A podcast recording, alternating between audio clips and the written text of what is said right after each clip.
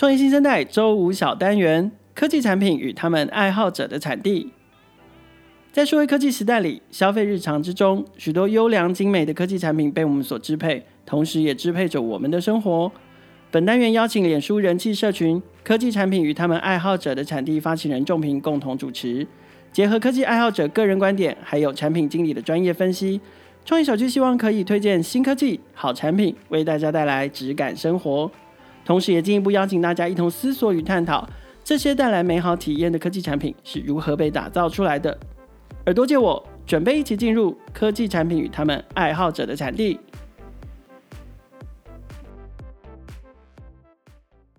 欢迎收听今天的创业新生代，我们又来到我们的单元，就是科技产品与他们爱好者的产地。我是主持人凯尔，嗨，我是主持人仲平。哎，凯尔，你最近有听一个听过一个西谷新的产品叫 Dispo 吗？它是一个。很模仿底片机的一个照相的 App，那它同时也有一些社交的功能。那我自己观察，我记得你之前好像也是一个底片机的爱好者，不知道你对这个产品有什么样的想法？我不是之前是底片机的爱好者，我到目前仍然是个底片机的爱好者。Oh. 但我觉得你的开始开场实在是太客套，因为明明就是那个邀请码是你寄给我的。Oh, 对，好，呃。Dispo 这个这个产品其实最近好像也也引起了某一定程度的像 Clubhouse 一样引起某某某某个程度大家的追逐，然后呃透过众众评关系我们也拿到邀请嘛。可是嗯目前使用下来，第一个是我我觉得尤其要做饥饥饿行销的科技产品。有时候可能要特别注意的就是，如果要做饥饿行销，可能要让大家在用户体验上面会更好一点。对，因为绝大多数我目前听到的灾情是下载了 Dispo，然后千辛万苦的拿到了邀请码之后，结果可能注册就没办法注册，对，然后或者是呃他注册成功了，可能没办法使用。嗯哼，对，所以其实蛮多人到现在呃成功下载注册了，可是迟迟没办法使用的时候。我觉得体验上就差很多。对，对我我一刚开始也是这样，嗯、就是其实我一直到昨天才正式拍了第一张照片，然后他的照片，呃，因为因为他的照片是要等到隔天，好像是九点之后吧，对，早上九点才会显现出来前一天拍的结果。对，反正他就是要要让我们体会，如果我们用底片拍了照片之后，然后我们必须要等。的那个冲洗的过程，对，好了，但事实上，其实现在大概一个小时左右，底片就会洗出来哈，所以它就会寄电子档给你，不符合现在底片机的情境。没有，可是当然了，就是它有那个使用的感觉，它有那个等待的感觉，但是我觉得有一点可惜的是说，它似乎没有，它除了等待这件事情之外，它似乎没有掌握到使用底片摄影、用底片拍照的一些精髓。呃，包含了它的观景装的设计，虽然看起来好像好像跟传统的相机的取景窗是很很接近的，可事实上它是没有办法在在手机上面用那样的取景器来拍照的，这是第一个。嗯、第二个，除了等待之外，其实底片我们我们有时候追寻底片，其实是呃特定的底片厂牌，甚至特定的底片的型号跟不同的感官感光度感光度，它可以造成不同的摄影效果。对。然后我们甚至是看不到我们，我们是没办法 preview，没有预期，对对，但是在手机上是可以 preview 的。嗯、手机上 at least 你在取景的时候，你是是有机会可以 preview。所以这件事情，我觉得他们可以再做的更细致一点。就是说，如果你真的要做一个呃很旧的新产品，我所谓很旧的新产品，就是呃像 Clubhouse，我我们之前聊到 Clubhouse 的时候，它很像过去的文字聊天室。它很像过去计程车司机香肠族用无线电聊天的时代，OK，那是对对我来说，它也是某一种很旧的新产品。对对，那 Dispo 也是，就是这这种很旧的新产品，你要做的时候，你就必须某种程度你在还原旧的这件事情的时候，你要向旧时代致敬的时候，那个致敬要很细致，否则的话，应该很快就会被抛弃。对，可是你会不会觉得，反而是因为创办这个人反而是一个年轻人，非常年轻的网红？那可能他可能觉得底片机这个概念很酷，但是他可能没有真的完全经历那个时代，所以导致这个产品想要仿旧，但是其实并没有很完全的仿到那个底片机的真的精髓。这样，这个因为我我还没有针对 Dispo 的开发者或创办人进行研究，研究，所以这个我我不敢说。但是我觉得很有可能的原因是，呃。因为我自己在，比如说我们刚刚录音前在跟在跟今天的来宾，还有在跟仲平聊 Dispo 这个产品的时候，其实可以很明显的聊我们在使用经验上面的差异。呃，差异点就来自于，其实你们其他人都没有使用底片来拍照的经验，或者是呃呃基本的认知。但是因为我有我有一点点那样的基础，所以在聊起来的时候，可能有一些感受的问题，我在意的问题会比。其他没有在用底片拍照的人在意的问题会再深一点点，因为对我来说就只是我当下想要分享的图片，但却没办法马上分享，我觉得蛮困扰的。但现阶段大家的公司好像就是没有很好用的样子。好的，所以我们今天要 diss 的产品就是，哎、欸，我不敢说，他最近真的是蛮红的，但不知道未来会不会跟 Clubhouse 一样。OK，好，那我们今天来进入今天的正题。我不知道凯尔有没有发现，就是从去年大概是应该是因应疫情啊，其实国内兴起的登山跟露营的风潮其实还蛮热烈的。不知道你自己平常会去爬山吗，或者登山之类的？我不敢说我登山啦，以我这这个年纪跟身体的状况，我是敢说我是健行啊。哦，是健行是是，对对对，我们是走健行，走走步道跟走鹅卵石按摩脚底按摩的路线。懂，因为我自己其实也相比我一些有在真的登山或是真的那种两天一夜、三天两夜那种还要抽签的那种登山的朋友啊，我自己也不完全是一个这样的 TA 啦，我可能就是去爬爬呃象山啊，或是虎山那那部分的小山这样子。嗯、对，那但是其实我观看我那些真的有去抽签或是真的有在登山的朋友啊，我自己会觉得离他们那些登山经验其实。看他们的在登山的过程，其实我觉得门槛好像是蛮高的。嗯。那今天我们也很高兴邀请到这个登山相关的 App 叫 Hiking Book 的创办人的 C 还有 CEO 郑翔来跟大家分享 Hiking Book 这个产品的起源，还有现况，还有未来它会怎么样的发展。那我们先请郑翔跟各位听众朋友打声招呼。欢迎郑翔。嗨，大家好，我是 Hacking Book 创办人柯正祥。嗨，郑翔你好。那想首，因为各位听众可能还不知道呃郑翔的一些背景跟经历，那想先请郑翔跟大家做一个自我介绍，这样。好，我自己本身以前是一个工程师，对我是从、哦、我是念自工出身的，现在应该还是、嗯、对，现在对 现在还是现在还是对。那以第一份工作其实是在一个知名的软体的防毒软体担任工程师。对，然后后来我在敦化南路，哎，对，哦、知名的房子软体，对对对，知名房子软体，对。然后后来我就到了一间比较小的的做保险的 FinTech 的产品公司，当做 PM 跟工程师这样子。那 OK，对，然后我大概在一九年的时候三月出来创业，出来创这个业，这样。对，那我在登山的部分，基本上登山经验大概八年了。那我自己本身有一个 Facebook 的小社团。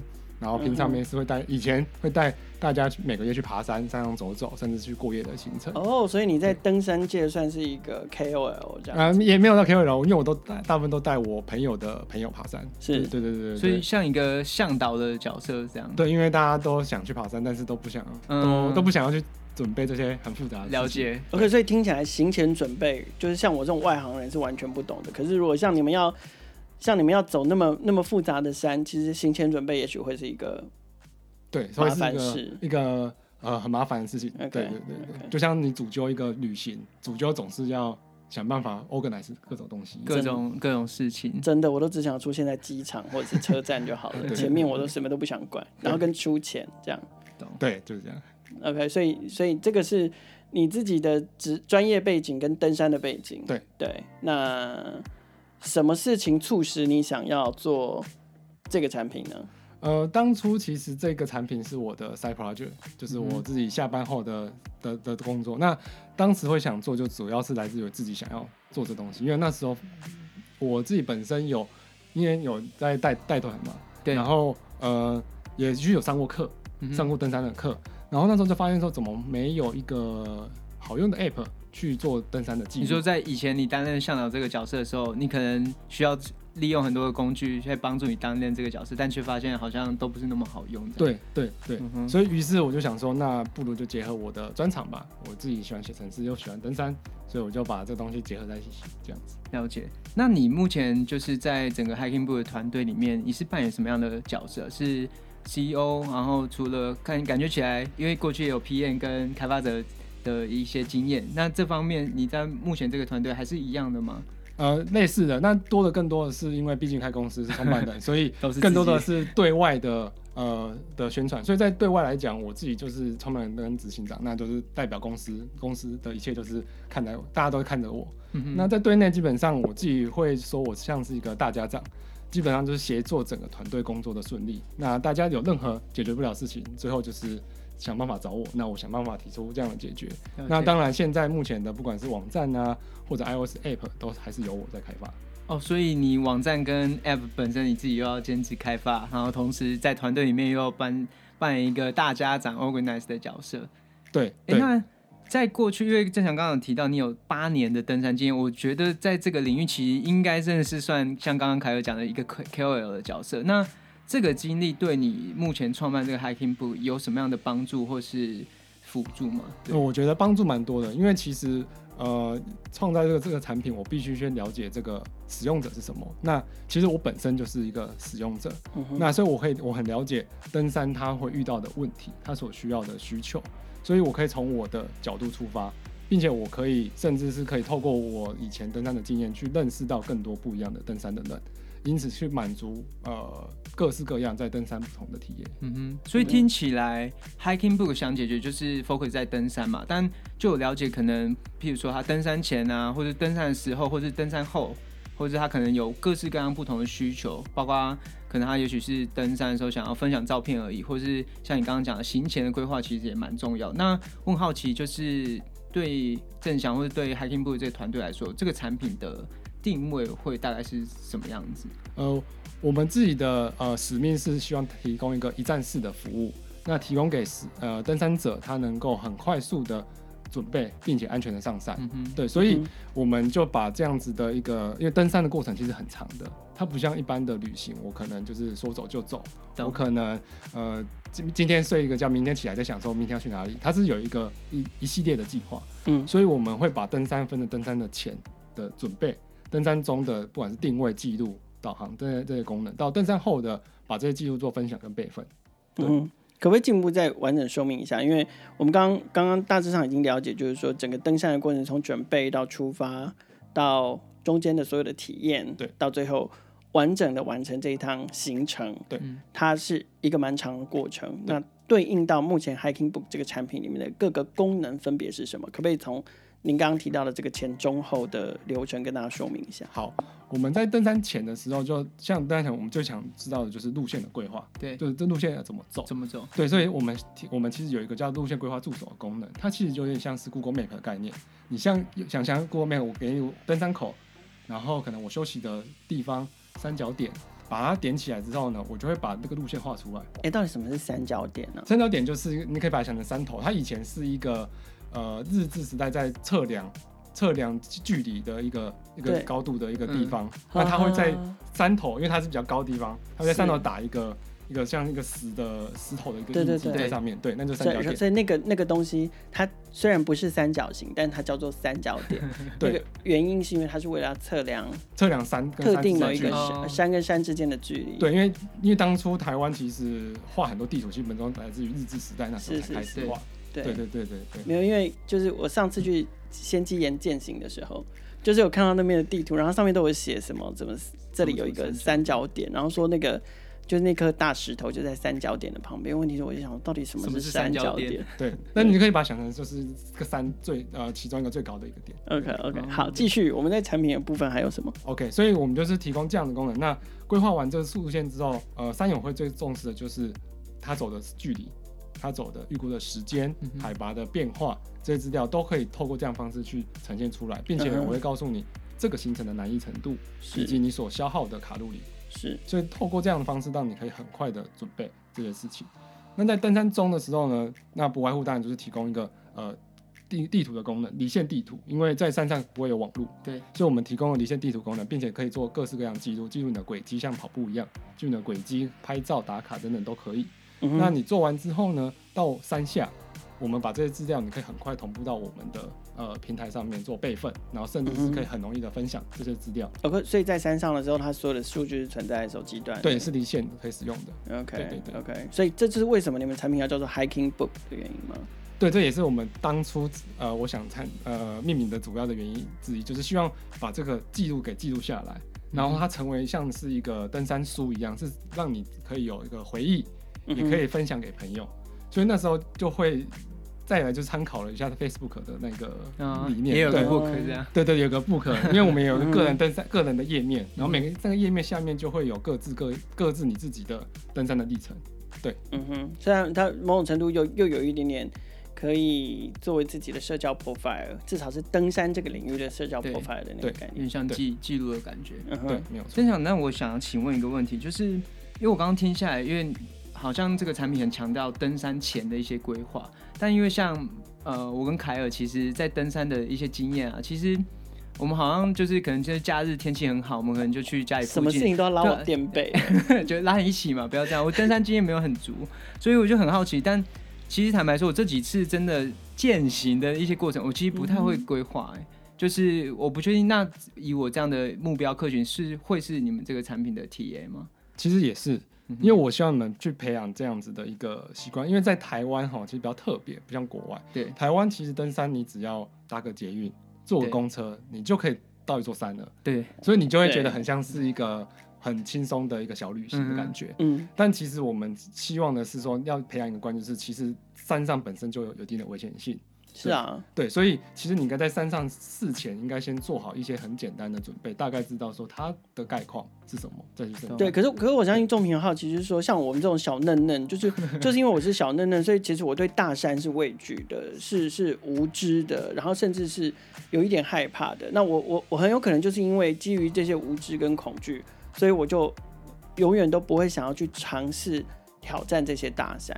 那你觉得像我们这样子的？用这个我这个层级的用户使用了 Hiking Book，可以减低我，就是可以或者是可以帮助我勇于挑战跟亲近这种大山吗？可以的，我们觉得是可以的，因为所以我们希望我们的产品可以非常的尽量的简单，然后让一般的使用者想上去登山的使用者，他都可以第一次尝试，他都可以大概了解他的他怎么使用，而且就算真的不会使用，你只要看到地图，你大概知道自己在哪里，其实你就可以。呃，很大的避免，呃，会有遇到危危遇到危险的时候。你们会建议像我们这种这种这种等级，会去做不同的不同等级的山的挑战吗？当然会，就先从先机岩开始，对，再到再到象山这样。对对对，会一步一步，需要慢慢的去去累积这样的登山经验。了解，对，了解，OK，了解。那呃，因为正想刚刚有提到这个 Hiking Book 是想要做的是一个一站式的登山的服务跟产品嘛。那可是相比其他，譬如说像规像刚前讲说，登山前有规划，登山中可能有一些离线或等等的一些功能。那因为一站式这个东西，虽然说对使用者来说是可以在同一个 app 去做解决，但会不会也会面临到说其他像 Google Map 它就是在定位跟规划路线特别的强项？那我很好奇是说。呃，对 Hiking Book 来说，要怎么去看待这些其他类似的产品跟服务？比如说 Google Map 啊，或是台像台湾可能还有健行笔记，日本还有什么 Yam YAMAP 这样的产品？对，你们会怎么样看待这些相类似的产品跟服务？OK，那首先 Google Map 应该是大家最常对登山想到的一个服务，对。但其实它在呃登山里面，它其实是没办法使用的，原因主要有两个。第一个就是它需要网络，网络对对，所以如果没有网络的时候，它没有办法。第二个就是 Google Map，其实如果你去发现它在山上其实没有路线的，嗯、当你去走去象山的时候，你去打开它，基本上是没有什么路的，它就只有一个标标记的点。对，甚至它就是那白呃绿绿的一片或白白的一片，其实、嗯、哼什么都没有的。对，所以在 Google Map 上它其实没办法用在登山。所以那对于其他登山服务来讲的话，我们的优势主要其实有两个，第一个就是整合，就刚刚提到的，我们提供了一站式的服务，所以呃。我们不止在登山中，因为大部分的登山 app 会比较 focus 在登山中，因为那是比较容易被想到的。对对，但我们其实更强调登山前的规划，嗯哼，和登山中。那我们也把登山中的记录做了整合，然后让你可以很快的分享跟备份。对，所以在整合上面是我们那个很大优势。那再来就是呃创新，我们其实打造一个很多登山者他需要，但是目前在台湾登山产品中没有的功能，比如说像刚刚讲的路线规划助手功能，嗯、其实是我们。产品才有的，其他产品其实没有。这也是目前 Google Map 没有办法做到的。对，因为它没办法规划山的路线，路因为它本身就没有山的路。懂。对，所以没办法规划。对，那在我们也提供了让山下亲友他可以及时知道登山者位置的安全守护的功能，嗯、以及呃，我们有请跟那个健健身房教练合作，他本身也是登山向导。那我们利用运动科学方式来了解自身的体能，那它是一个呃安全呃我的山力的一个功能。对。嗯大概会是这些东西。那刚因为正想刚刚有提到那个安全守护啊，可是他因为他的目的如果是要在山上的时候能够及时跟山下的可能亲朋好友或是救援单位去做联系或通知，可是呃，他是用网络嘛？因为刚刚有提到说在山上可能很容易没网络嘛，那要怎么去确保这件事情，这个功能可以正常运作？呃，没错，这个功能其实它是需要网络的，嗯、但是其实我们会不断的去侦测有没有网络。当有网络的时候呢，我们会自动的，因为等于说使使用者他其实不需要去手动的去。启动呃，去启动。对他，当他把这个，应该说他帮当他把这个功能启动之后呢，他其实会定期的把你的位置资讯就传传出去，所以可以让山下亲友他可以有透过我们的网页，他可以及时的直接看到他的状况。哦。而且即使他如果真的走到一个没有网络的情况下的时候，对，但他我们至少他知道他最后一个网位置在位置在那边。所以真的发生山难的时候，其实搜救人员可以很快的去找到他附近所在的位置。所以会有这个功能是，我不确定是不是你们过往今天去观察，呃，譬如说山难、山难的一些事件等等，在呃可能救援队在瞄准一些真正受难者的一些位置的时候，是有这方面的困难，是吗？对，因为其实我们都叫搜救、搜救，但其实搜跟救是分开。对，对他们来讲，救是非常简单的，因为他只要找到人，哦、他就可以去想办法做各式各样的医疗的设施。但是对于他来讲，搜是最难的，因为搜。真的是在这么大的一个范围之下，他很难知道他在哪里。所以透过这个方式，可以让搜救人员可以很快的找到他的位置，而且也可以让你的山下亲友，即使不知道山战斗山是什么，但是他也可以大概知道他的状况。了解。那正翔，你刚刚有提到，就是有呃做了很多事情嘛，Web 跟 App，然后同时功能又非常多。那你们现在团队大概是几个人？然后你们怎么分工？我们团队现在目前四个人，那、哦、才四个，对，我们才四个。那就是一个是我自己本执行长跟创办人，那另外一个是共同创办人，他也负责主要是行销部分。嗯、那在我们还有一个 Android App 的工程师以及 UI/UX 的设计师。嗯，那大家应该也会很好奇啊，就是目前 HikingBook 我自己观察上是有。会员订阅就是专业版，某些功能是需要订阅。那你们目前的成绩是怎么样？然后是怎么样子获利？就是全部都靠订阅制吗？还是有一些广告的收入？呃，我们目前的 HikingBook 下载数已经破十万了。哦，那对，那好高啊！对，而且这个是只有 iOS 部分，因为我们 Android 是大概去年年底的时候才上，嗯、呃测试版。那目前预计会是在。呃，今年的六月底的时候会正式上线，正式。这这这个十万在去年有大爆发吗？有特别明显？其实去年有平均。去年其实有一个蛮大的爆发，因为去年就是疫情的关系嘛。对对对对对对，所以我们其实成绩还不错。那我们获利模式其实除了刚刚讲的 Pro 订阅制之外，我们还有一个很简单的登山选物的电商，嗯，对，以及还有跟一些合作的 partner 做分论，做分。是有点像导购的导购的机制。对对，那像我们现在目前就有跟一个旅行社，他会做登山接驳，因为其实，在登山你自己去开车其实非常累，所以我们有跟旅行社的接驳合作。了解的。哎，那不好意思，想方便问一下，那刚刚讲的十万的会员数啊，那方便问一下，那个会员的付费比例跟留存率大概是？呃，这边我们其实还没有特别的去细算，对，嗯、对，但是我们 Pro 的会员数其实一直不断的在增长。对，那去年光是去年，因为我们 Pro 大概是在。前年的年底才上的，那去年一整年，我们大概破了成长大概有五到六倍之多。了解，对对对，哇，所以登山的学问不少，而且没想到登山的商机也不少。不少嗯、对，光是在可能登山者的辅助跟呃相关电商的收入，然后呃资料的记录等等的，在在这一块上面。我们可以从下载数还有 Pro 用户的成长上面都可以看到，这里面的商业机会其实都还蛮大的。对，OK，好，我们先谢谢郑翔上半段的分享哦。我们稍微休息一下，下半段我们会请郑翔来跟我们谈更多关于 HikingBook 的产品现况，还有接下来他们的发展。休息一下，马上回来。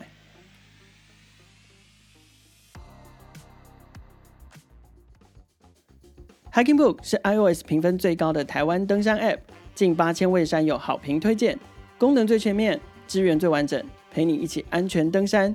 无论是登山前的专业工具，可以帮你做好登山准备；登山时除了安全连线守护，还能精彩记录行程轨迹。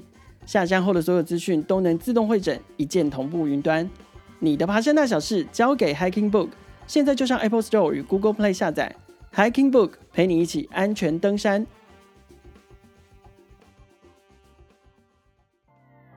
欢迎回到创业新生代科技产品与他们爱好者的产地。那我们现场呢，邀请到了 HikingBook 的创办人、CEO，还有开发者兼大家长郑翔来和大家分享 HikingBook 这个产品。那我们刚刚聊到 HikingBook 的现况，聊到一半，相信呃刚刚听了郑翔分享很多呃很多不一样登山前、中、后的产品，我相信这个产品应该是不是很好做。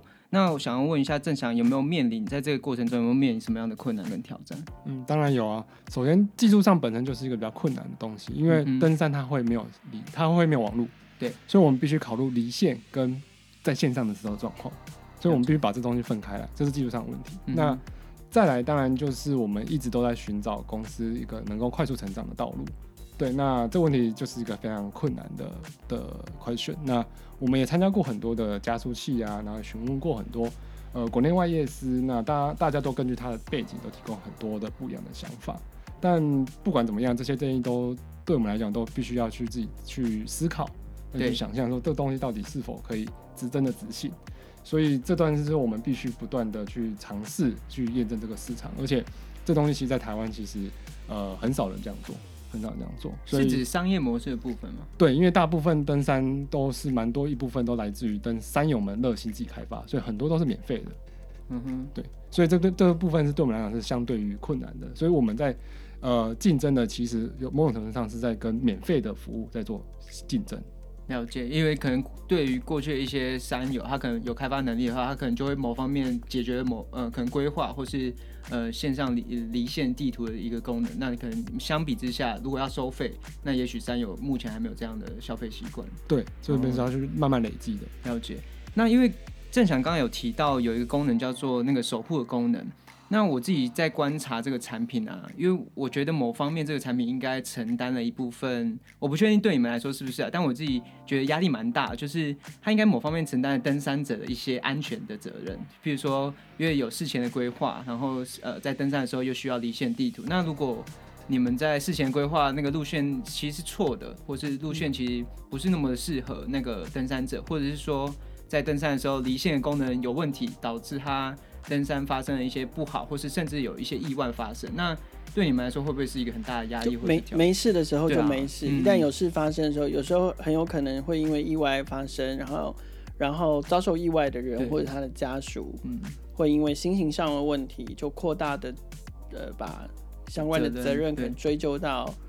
旁边所有的事情上，怪天怪地、怪山怪树、怪海。尤其你们可能有收费的话，有有付钱，那我觉得责任可能又更大一点。对，你们会担心这个问题吗？嗯、呃，其实多少还是会有点担心，就是多少还担心。嗯、但其实，所以我们在开发这些功能的时候，其实我们内部其实会尽可能的去研究这些事情，嗯、到底这个科技、这个技术它的瓶颈在哪里？对，它是否真的可以在山上这种状况下使用？那我们会做 POC，并且自己去尝试去使用看看。那以安全守护的例子来讲，我们其实它有个警报的功能，嗯、但是我们并不会跟你说它超过这个警报时间的时候，它就有出事了。嗯、我会告诉你说，你应该要去注意这件事情。如果真的发生事情，因为有可能是误误判这件事，我们也讨论了非常久。对，所以我们后来是改采一个比较要让提醒你的角度去去做。对，所以在这方面，我们其实。呃，琢磨蛮多的。那再就是，呃，必须在服务不管任何东西上线的时候，我们都有尽告知义务。毕竟这些东西都是参考，你必须要有更多的去做判断。就像 Google Map，它即使也只是给你一个参考，它有可能就是导到错的路，也是有可能的。嗯、所以在这段这个东西之下，我们也会不断的提醒使用者说，这个东西你必须要做最后的自己的判断。所以你们在做功能上的规划的时候，其实也不能完全都是理想化的状况去规划，说呃这功能都完全正常，使用者都可以一切顺畅进行。所以其实还是要做一些可能防呆啊，或是三金告知义务这样。对，没有错。了解。那呃，因为刚刚也就是因为正想本身是八年的登山者嘛，那刚刚虽然说在做这个产品的过程中会面临很大的压力跟挑战啊，那总会有一应该也会遇到一些使用者给你们一些。比较开心的回馈或是感谢，就是可能让他们的登山体验更值得记录啊，或是呃有一些呃好玩的事情。那我不知道过去有没有这样的经验？呃，他们呃使用者其实蛮有趣的哦，就是我们开发这个登山的产品，但是实际上因为我们的呃使用者记录完之后，他会把它记录上传到我们的云端。对，所以我有时候时不时会去划一下，大家到底去了哪边？去哪边爬山？嗯、对，但其实呢，大家不一定这样去爬山。像我们以前有看过，有些人拿来用记录房子。因为我们会帮你记录它的坐标嘛，记录我看过的房子，我们去哪边看房子。所以你可以做另外一个另另另另外一个产品叫做风水 book 啊，对啊，有可能啊，说不定。对，所以他会看房子，甚至还有之前还有那个邮差送信，他会去记录他走的路线。哦，这个也很可爱。对，这这就好像有一个邮差，他一边送信的过程，他一边拍照，所以他后来成为一个邮差摄影师。对，有可能。对，然后再来就是，甚至还有就是像呃比较偏远的路段，它可能会有呃路要修的状况。对，他会用我们记录说，哎，这地方坏掉了，他可能要回去之后去记得说，哦，要去那边去修。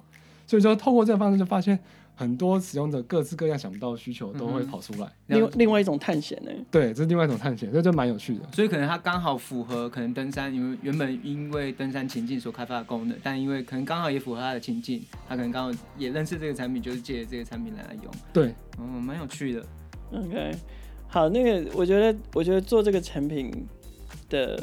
开发之路啊，有时候跟登大山一样，都是都是一种挑战，而且路都还蛮漫长的。所以接下来，Hiking Book 这个产品对正翔还有你们的团队来说，你们有没有设下一些里程碑？就好像登山前要有规划一样。嗯、OK，我们要攻顶，我们今天要挑战哪哪一个山头？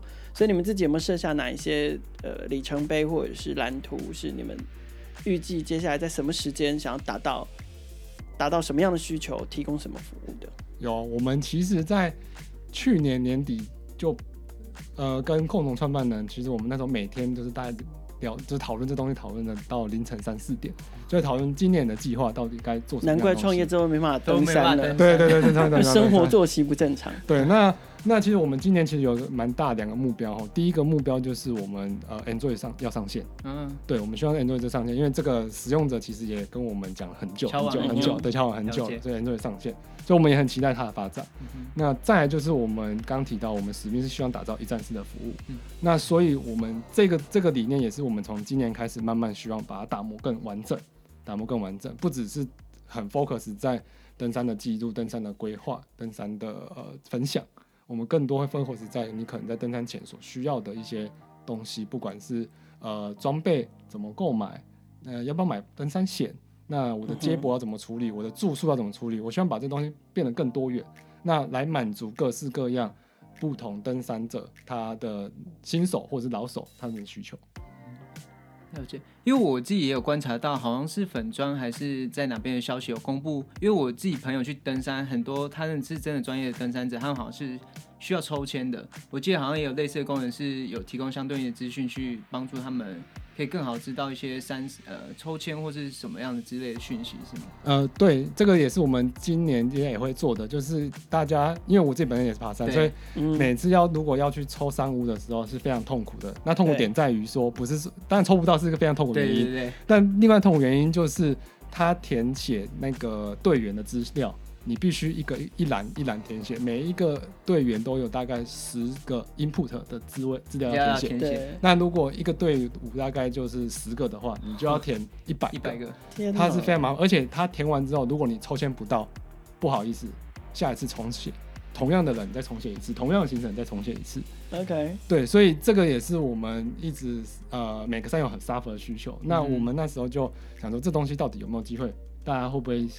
想要使用，所以我们那时候有做一个很简单的问卷。了解，对对，那也是我们接下来会后续会开发的东西。听下来也是感觉是因为正想有这样子登山的经验，嗯、你才会比较真的知道这些登山者的痛点。对对，那听下来，我觉得我相信应该呃，不管是听众啊，或是一些在创业团队，他们应该也蛮多会是做登山这这类型或是运动类型的一个产品跟服务。那我觉得这类型的产品应该它的 TA 都蛮 niche 的，就是它已经是。真的在这个领域可能有一定的需求，然后真的是有一些特定的情境需要满足，他可能才会去选呃搜寻一些产品跟服务。那不知道正想在这样的经验中啊，达到 Hiking boot 的过程，你们有什么？如果要对于运动啊或登山相关类型的产品跟服务的团队，你们有没有什么的想法跟建议可以给他们参考？好，我这边其实有三点建议哦。第一个就是专注，因为就像刚刚那个主持人讲的。运动的产品基本上比较 niche，对，所以其实你要更专注在你的使用者、你的核心价值、你的产品跟你甚至是你的团队怎么去做。所以，呃，因为市场小，基本上你很容易分散。你想说，哎、欸，这个还做不好，那是不是要换下一个？想办法去满足这样需求。但我自己目前观察下来，其实你要更专注在他们真的核心的呃问题是什么，解你要去提供它。那第二个就是我觉得是国际化，就像刚刚讲，呃，运动的产业在台湾是比较小的。那其实运动是一个全球的活动的一个活动，所以我认为其实呃不管是哪一国人，他基本上对同样运动都应该会有一个共同的问题，你应该尝试去呃共同去解这样子的共同问题，然后在地化的经营，我觉得这是第二个很重要的部分。那最后当然就是呃，我觉得是既然是个全球化的问题，你应该可以去找到国外很类似的服务，去看看他们是怎么去做的，去借鉴它。那再看我们要怎么去用你的方式去做诠释。对，好，那今天也很高兴能够邀请到 Hiking Blue 的创办人 CEO 郑翔来跟大家分享 Hiking Blue 这个产品的起源，还有现况，还有未来的一些发展跟想象。那也许我之后跟凯尔可以开始用这个产品，也许我们就不只是践行，可以开始准备我们登山的一步了。好，我下次可以挑战更高一点点的山。OK。好，今天非常谢谢大家的收听哦！创业新生代每周固定在 SoundOn 上面更新。创业小区的朋友，除了可以在 SoundOn 上面听见每一个创业新生代的故事，我们在不同的平台也有放送，包括 First Story、KKBox、Apple Podcasts、Google Podcasts 还有 Spotify。每个星期三跟星期五都会新鲜上架。今天的节目带大家走进山里，其他的节目我们会带大家认识更多的创业新生代。欢迎大家随选收听、订阅、分享，和我们一起共同关注更多的创业新生代。